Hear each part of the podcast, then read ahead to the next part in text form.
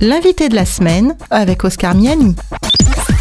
Pour la troisième semaine consécutive, notre invité cette semaine est un des auteurs du livre collectif Jardinier du Père sur l'écologie et la foi chrétienne. Et cette semaine, c'est André Bourreau que je reçois à ce micro. Il est géographe et nous rappelle d'une part que l'écologie est une priorité pour notre planète, mais aussi qu'être écologiste, c'est être plus équitable socialement.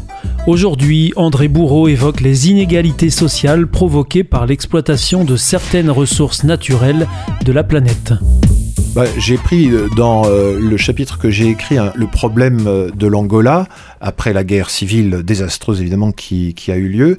Et voilà que l'Angola est un véritable Eldorado pétrolifère. Et les sociétés pétrolières qui sont là ne font pas bénéficier les Angolais de la manne qui devrait pouvoir être un minimum redistribuée à ces gens-là de manière étatique. L'État prend évidemment des impôts sur ces sociétés pétrolières, mais nul ne sait où après le résultat de cette euh, collection des impôts disparaît. Et euh, les Angolais sont là, toujours pauvres, en train de regarder ces richesses produites par euh, toutes sortes de sociétés pétrolières, dont Total, entre autres, sur les rangs. Mais on voit aussi qu'une partie des impôts collectés va à un développement, alors des chemins de fer, euh, des hôpitaux, des écoles, mais tout ce développement est donné à des sociétés chinoises qui disent oui, on vient, mais à condition que ce soit que des Chinois qui travaillent. Donc les Angolais sont en train de se tourner les pouces, en train de regarder les Chinois faire leurs écoles, leurs hôpitaux, leurs chemins de fer, euh, regoudronner leurs routes et ainsi de suite. Et puis les Angolais, les, véritables euh, propriétaires de leur territoire finalement, eh bien, sont toujours aussi pauvres. Donc on peut avoir un pays riche et des gens pauvres. Voilà. Eh bien, ça c'est un exemple, mais il y en aurait plein d'autres.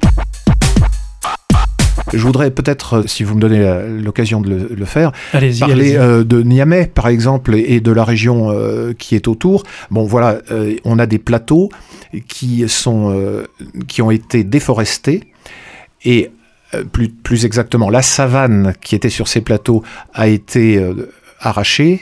Alors une savane, il faut savoir que c'est pas une petite pelouse, c'est euh, un ensemble herbacé qui fait 1m50 environ. Quand il pleut, au moment de la saison des pluies, les pluies euh, sont freinées, les gouttes d'eau sont freinées et le sol n'est pas érodé en savane, ou très peu.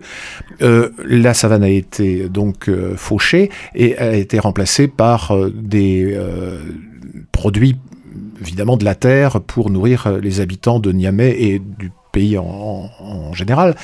Très bien, sauf que ces plantes sont beaucoup plus basses, et donc euh, il y a une érosion due aux grandes pluies de la saison des pluies, parce qu'elle est très courte, mais elle est très violente, et euh, toutes les particules les plus fines, ce sont elles qui s'en vont le plus vite et en premier, elles dévalent la pente du plateau et on a les euh, champs qui sont en bas des plateaux aussi qui se recouvrent de ces particules et malheureusement ce ne sont pas des particules qui sont euh, bonnes pour euh, les, plantes mais au contraire ce sont tout simplement des sables. Donc on a un ensablement au pied du plateau au nord de Niamey complètement des surfaces cultivables aussi. Et euh, c'est grave parce que c'était des surfaces plus maraîchères. C'était l'invité de la semaine avec André Bourreau, co-auteur de l'ouvrage collectif Jardinier du Père, paru aux éditions Vie et Santé. L'invité de la semaine, c'est une émission signée Hop Radio.